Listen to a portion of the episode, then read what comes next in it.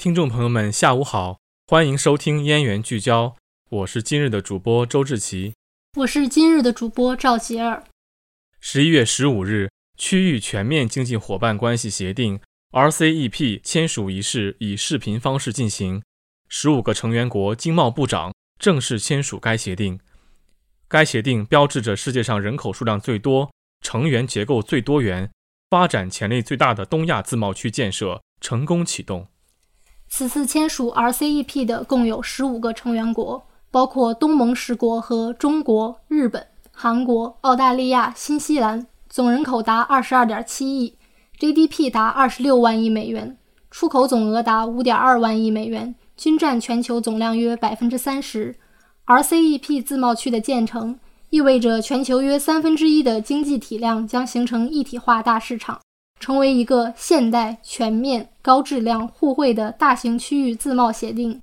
协定由东盟十国发起，邀请中国、日本、韩国、澳大利亚、新西兰、印度六个对话伙伴国参加，旨在通过削减关税及非关税壁垒，建立一个十六国统一市场的自由贸易协定。谈判于二零一二年十一月正式启动，涉及中小企业投资、经济技术合作、货物和服务贸易等十多个领域。二零一九年十一月四日，第三次区域全面经济伙伴关系协定领导人会议发表联合声明，宣布十五个成员国结束全部文本谈判及实质上所有市场准入谈判，将启动法律文本审核工作。印度因有重要问题尚未得到解决，而暂时没有加入协定。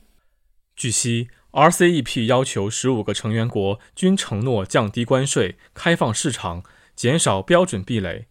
有韩国媒体预测，RCEP 生效后，韩国出口到印度尼西亚的汽车零部件关税有望从目前的百分之四十降为零。在互惠方面，RCEP 照顾到不同国家国情。给予最不发达国家特殊与差别待遇，可以说最大限度兼顾了各方诉求。如对于消费者以及依赖域内国家进口原材料零部件的企业来说，由于取消关税和非关税壁垒，成本大大减少，都会从中获益。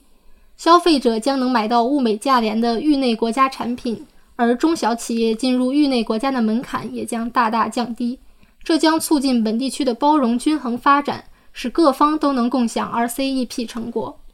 与全球正在运行的其他自由贸易协定相比，RCEP 是一个新型的自贸协定，拥有更大的包容性。该协定不仅涵盖货物贸易、争端解决、服务贸易、投资等议题，也涉及到知识产权、数字贸易、金融、电信等新议题。用两组数据来印证 RCEP 对中国贸易的含金量。RCEP 签署后，中国对外签署的自贸协定将达到十九个，自贸伙伴将达到二十六个。通过 RCEP 新建立了中日自贸关系，这是中国首次与世界前十的经济体签署自贸协定，使中国与自贸伙伴贸易覆盖率由目前的百分之二十七提升至百分之三十五。在保护主义抬头、逆全球化浪潮兴起的大背景下，RCEP。这一全球规模最大的自贸协定的签订，是多边主义和全球贸易自由化的重要胜利，将进一步推进全球贸易自由化进程。中国终于有了自己的巨型自贸协定，东亚经济一体化进程也迈出了至关重要的一步。RCEP 的签订证明了全球化的趋势没有逆转。特朗普在任的几年，贸易保护主义和民粹主义盛行。逆全球化一度成为主流思想，